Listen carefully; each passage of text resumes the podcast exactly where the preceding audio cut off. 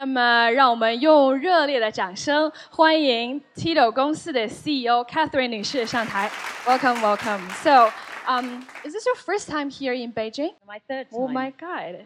Yeah. All right. Do you like it so far? It's beautiful. Every time I come to Beijing, the sky is blue. Oh, I guess you're really lucky. Yeah, yeah, I should live here. Oh my God. thank you so much for bringing the blue sky here. Well, thank you. Are you excited to be here? I'm very excited. It's such a privilege to work with Lang Lang. He's so amazing and he's such a brilliant teacher too. So looking forward to seeing that. So，让我们下面以最热烈的掌声，有请世界着名钢琴家郎朗上台，欢迎。 呜，亲爱的朋友们，大家新年好！新年好！哇，我看到郎朗今天真的是非常的帅啊，意气风发。相信这个新年音乐会一定进展的非常的顺利啊。是刚弹完第一场，那我听说接下来一场可能要回到沈阳的老家，然后来做一个活动，那跟我们说一下。我觉得这个前两天刚在国家大剧院啊弹了第一场的这个呃新年音乐会，过两天呢还会做一个比较有意思的音乐会啊，就是我与一些朋友啊，就回到这个东北我的老家沈阳，然后会有这个古典的，还有跨界的。太开心了，太好了，谢谢谢谢。那么呃，我有几个问题想要今天问问郎朗跟 Catherine。众所周知呢，郎朗你是一位特别喜欢创新的这个古典音乐家。那么我们其实知道，跟朗朗学钢琴是最早的时候，你们跟啊、Faber Music 其实出的一本书。当时是什么样的灵感让你萌生了这个把它做成一个 App 的这个想法呢？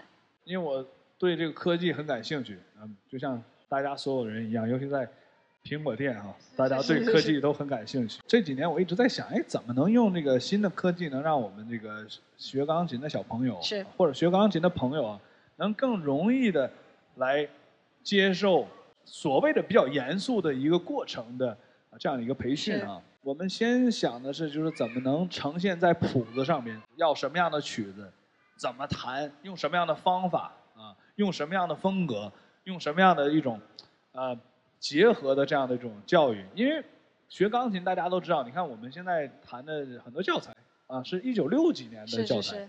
当然，一九六年也是一个比较好的时代哈。当然，我不在那时代里面，但是就是说，实际我们现在，你想当时的时候，可能中国人不怎么听古典音乐呢，对吧？但现在你想，这个时代，世界都变成一个村子了，对吧？那么那个学钢琴的，你看曲目上面有很大的变化，对吧？现在我们有中国的作品啊，然后有非洲作品、南美的作品，可能当时一九六六几年的时候，可能就光是欧洲的，甚至一一少部分北美的作品，对吧？所以现在变得越来越大，是啊。那么学习的方法也越来越多，所以我们在就是一年前呢，先把这个就跟郎朗学钢琴的这个谱子，呃，先呃先和这个英国的这个呃出版社 Faber 一起呃做了，因为他们做这个呃就是学前教育和对年轻的孩子们培养的这个这方面，他们非常有呃有这个呃权威性啊，包括他们也有很多这个曲子的版本，比如说如果我想要弄到这个版本的话，会很很费劲啊。但是呢，他们就拥有这些版本，所以我们这回调出来很多的新的作品。可能你在这个平时练琴里面，反正你是在别的这个教教材里可能没有听过的这些作品，包括我们也把一些像我们中国的茉莉花儿也弄出来了。啊是是是，然后呢，去年呢，在这个呃教材呢，这个在国内发行以后呢，很很有效出去啊，嗯因为我们就是呃第一个星期就卖了二十万本啊，所以就是确实是恭喜恭喜呃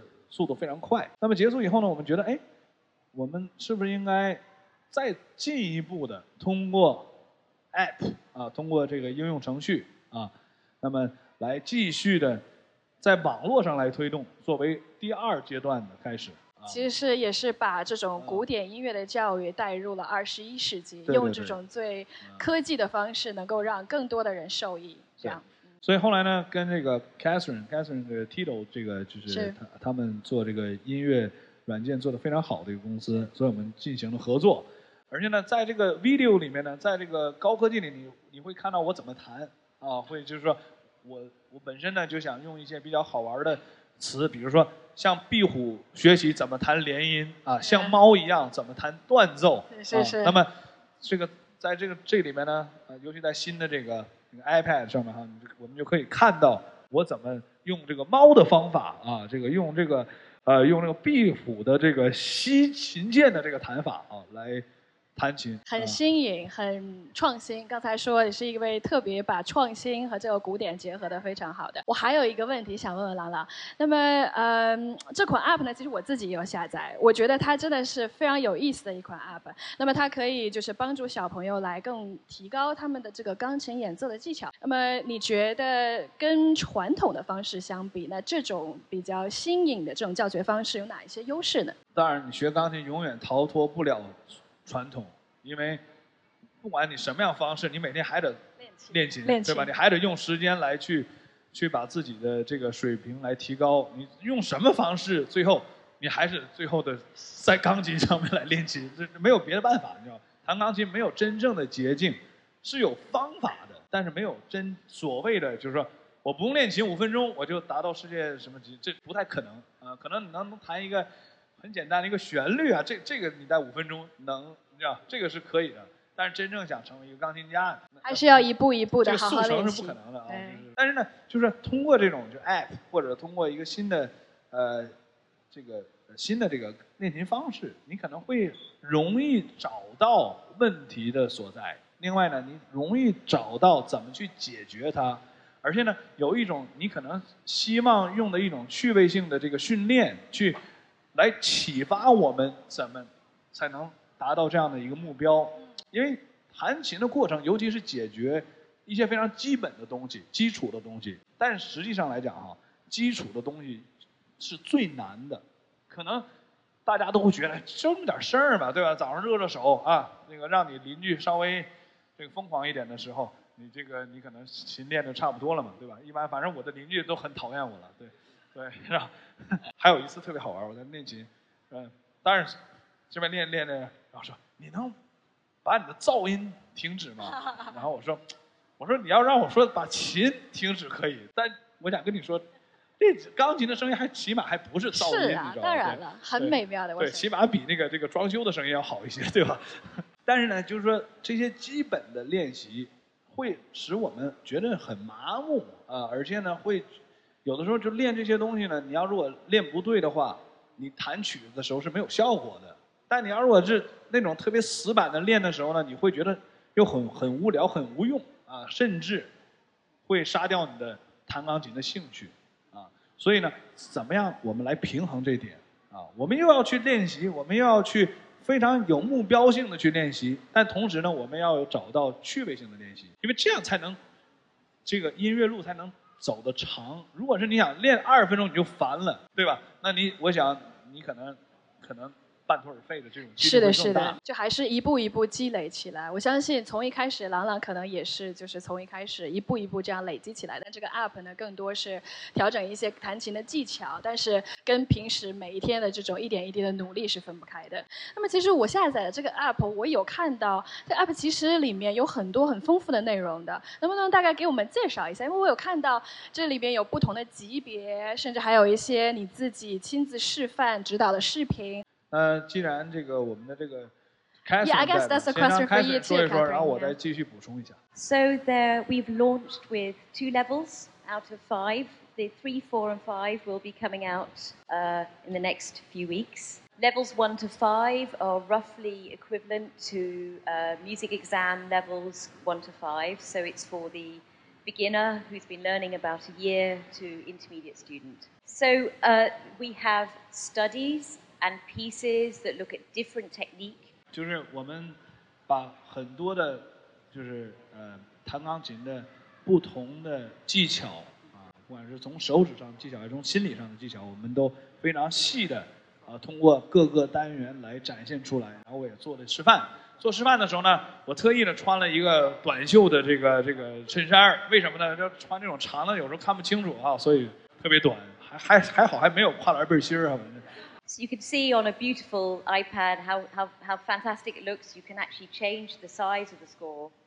Uh, but I'll show you a few of the features first. So Lang Lang gives tips and guidance in text.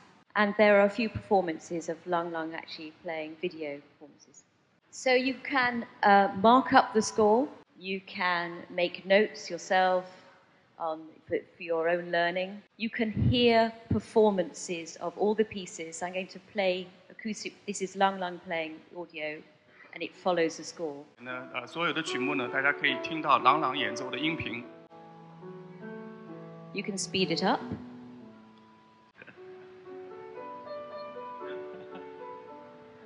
And you can slow it 我 down. 没弹这么快啊，它可以加速的减速，可以放慢。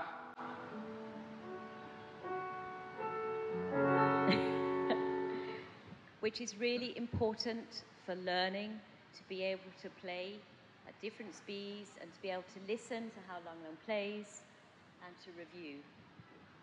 You have a metronome, of course. 是 You have notes on each piece, glossary, notes on the composer, um, or where, where it's relevant, notes about the, the piece um, in Chinese.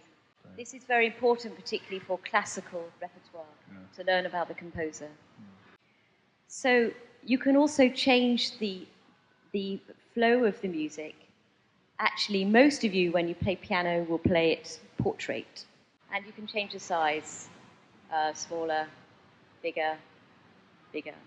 All of you can have Lang Lang as your teacher in your own home, talking about technique and wonderful repertoire from around the world, lots and lots of pieces and studies and scales, so you can really develop your technique, all carefully chosen by Lang Lang and the team at Faber Music. 哇，真的是，谢谢谢谢 Catherine 的是分享。那么为了更好的让大家体 就是体会一下这个 app 可以给你带来的这种非常真实的这种啊、呃教学的效果，其实呢，朗朗今天还带来了一位他的得意门生啊小果果同学来。我们欢迎小果果来到台上。今天啊、想要跟啊、朗朗老师来演奏一个什么样的曲目呢？追着尾巴跑。追着尾巴跑。好的，让我们把掌声送给小果果同学和朗朗，好吗？谢谢。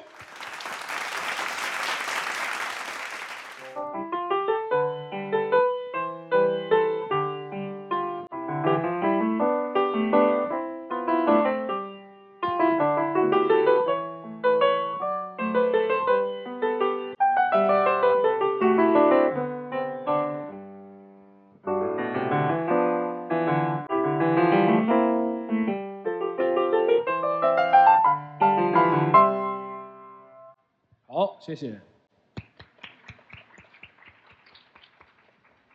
这首曲子呢，我们呢在这个 app 里边，呃，跟大家就是呃有分享，在弹这首曲子之前怎么来练，怎么分手练，怎么练连音，怎么练渐强？啊，怎么练对比？啊，所以我们有一个非常系统性的呃这个呃来这个讲述。在练这个连音的时候，我刚才也说了一下，就是说，我是我认为就是，尤其对孩子们练琴的时候，弹连音是最有意思的一件事情。为什么？因为钢琴属于半个打击乐，对不对啊？那么不像小提琴啊，或者像管乐啊，这个做连奏呢是比较容易的啊。所以钢琴呢，我们就得用踏板的技巧，用手指的技巧啊，用我们的意念给它连在一起。那么，像看到这个呃这样的一首曲子开始的时候，我们就想到了这个壁虎啊，在这个爬行的时候这样的一种缓慢的动作啊，所以。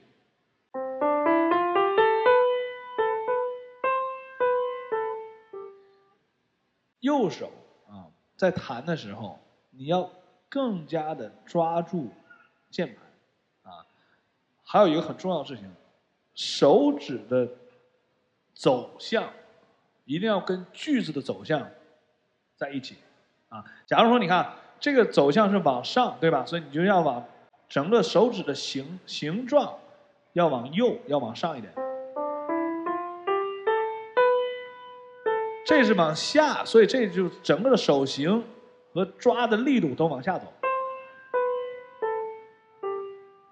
好吧？再再试一下。对所以开始的时候不要太往上，因为你要知道，我们是往上走，对不对？所以就是在对，在这个位置上面，好，往上，好，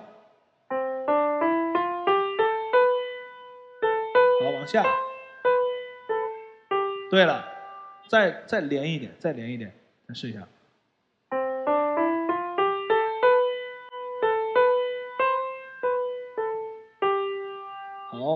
左手，同样的哆来咪发嗦，对。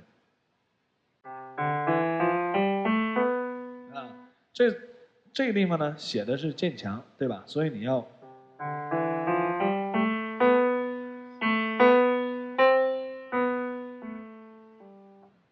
再试一下。渐强。但手呢，这手一定要抓在琴琴上，一定要抓住啊！比如说，啊，抓住，啊，这样的话声音才能放下去。再来一下，抓住。对了，好吧，所以我们在这个这个 app 里面，我们有非常呃详细的啊。来讲怎么样把这个连音弹出来啊？那么现在还有一个呃技巧呢，就是这个弹这个强音的时候，你能不能从这个从这个弹一下？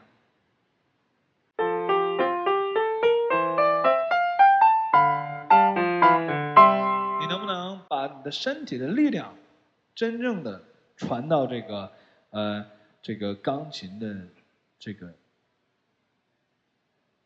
发音的这个呃击弦呃击弦的这个地方啊，一定要传到到位才行。再试一下。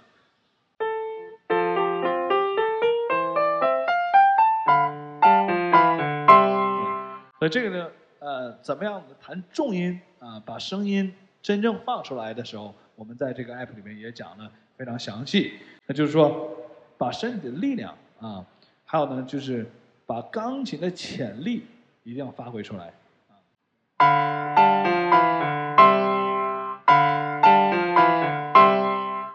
因为在这个时候呢，钢琴的这个金属的构造啊，你看，当你听到一个非常伟大的钢琴家弹琴的时候，经常你会听到，就是他弹弱的时候像丝绸的声音啊，弹响的时候像金属的声音。钢琴是能做到这点的，因为我们有弦，对吧？我们有金属的，啊，我们有这个。很多的这种就是钢琴是有这么多不同的材料，呃，通过很多的零件把声音能发出来。所以为什么钢琴的潜力很大呢？就是说，实际钢琴的潜力是要比我们能想象它的潜力要大，尤其是现在的钢琴啊，它会它可以弄得非常细腻，然后又会非常粗犷啊，它什么都能。实际上就是你想的声音，它都能做出来。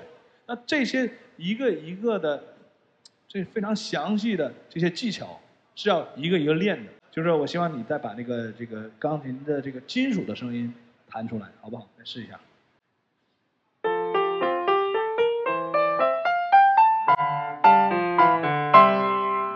能不能把这个 fortissimo 对不对？啊，所以你现在 fortissimo 现在你还没有弹出来，再试一下。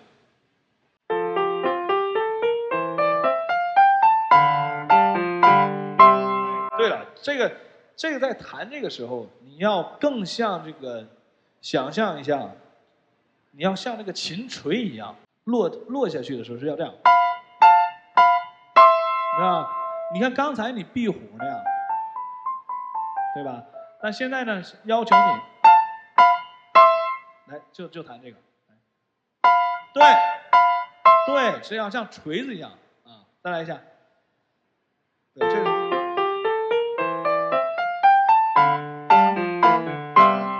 对，然后在这个时候呢，还要用一些胳膊的力量啊，这个我们也在这个 app 里面也讲了非常详细，手臂啊肩怎么样来支撑手指，因为你看啊，像这个原来的这个就是在钢琴还是古钢琴的时候，那段时间呢，更多的是用手指来控制音量啊，一般都是用手指，但是钢琴越变越大，音乐厅呢，也是从原来的这个小的沙龙啊，或者是一个小小的房间啊，就是啊，一点点的变成了音乐厅啊，甚至体育馆。所以这个要求的力量的这种波动会越来越大啊。所以呢，这个一定要要想象，你看今天我们在在弹琴的时候哈，就是你看这个屋子从这到那有很长的一段路，对吧？所以你要真正想到怎么样能用你的，从你的臂里胳胳膊啊，怎么能把这个声音传到手上，能让大家在最后那排也能感受感受到这样的力量，明白吗？你再再想象一下，然后再试一下。对。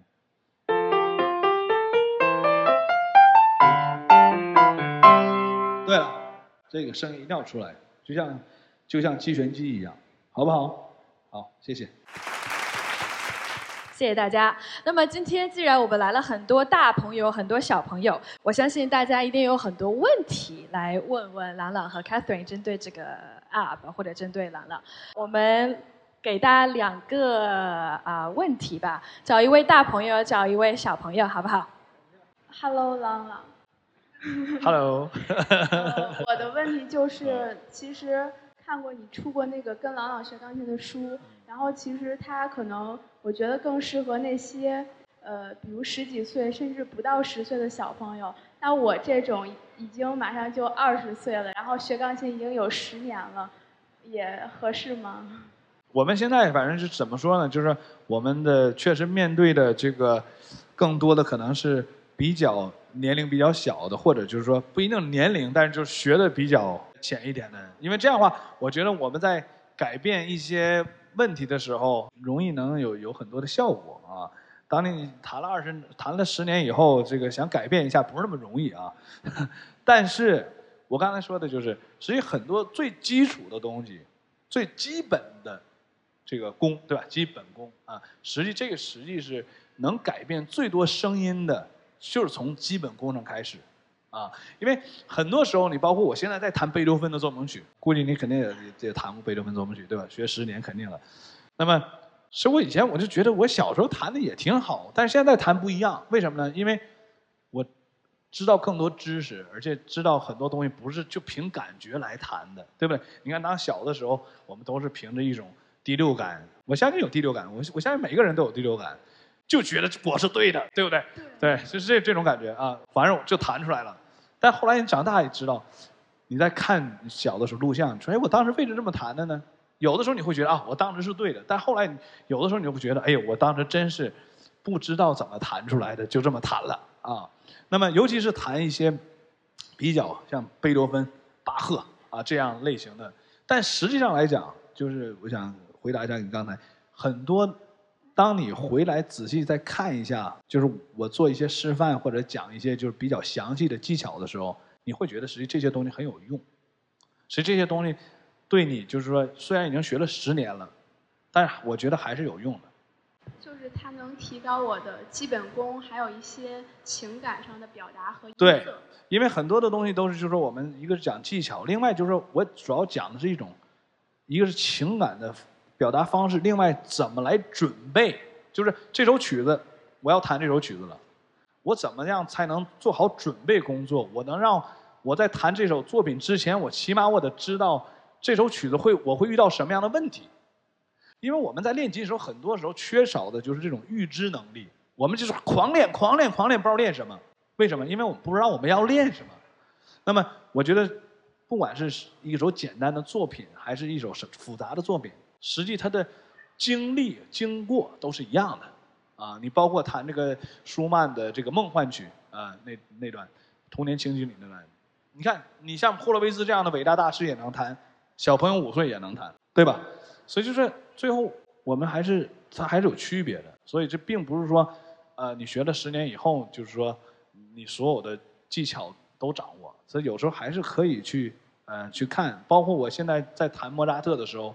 我感觉很多技巧，我小时候都练过，但现在重新再弹的时候，我在纠正一些东西，啊，在纠正一些东西。但这些东西跟老师没有关系，就是跟老师的错误没有关系，是因为我们长大了以后会有自己的想法，而且会知道哪样的技术我是缺的，哪样的技术我是优势，或者在缺点在什么地方上，这样看起来就一下更清楚了，更系统化来练习。啊，谢谢老大。谢谢谢谢老大。 Can I can I add that um, Lang Lang is going to play Moli Hua from level one, but he plays it with all his experience, and he makes it sound like a sophisticated and beautiful piece.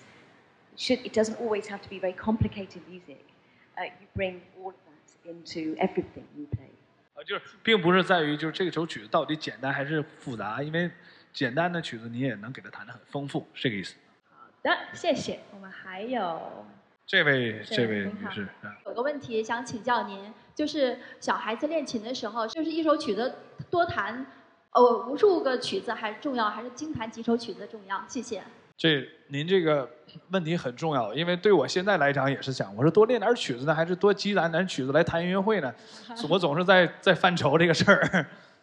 呃，可以说都很重要，这两方面都要有。就是说，我们不是说每一首曲子练的都是要为演奏的，那这样的话，我们可能就就就太小心眼儿了哈，就是干什么东西都得让大家看到，那不是这样的。很多曲子是练的，然后呢，有些曲子是在舞台上面的，但练的曲子也很重要。所以在这套教材里面，每一首乐曲之前，我们都配的专业的，就是专用的练习来配这个曲子，因为到最后还是你不管你练什么，你都是为这个曲子本身而服务的。练习曲它并不是一个，就是说所谓上的一个真正的一个作品，但是呢，它是不可缺少的，因为你没有这个练习，你这首曲子就弹不出来，啊，所以我觉得就是说，在一定的，在你已经弹到一定的程度的情况下，可以多学一些，但当然你也不能是就是呃图数量，对吧？就是我今年就要弹五个曲子，我今年就。这这个音乐不是这样的，对吧？所以就是说，还是要在自己的能力能控制下，把每首曲子先先能这个能熟能生巧嘛，对吧？然后巧能生精，都是这样。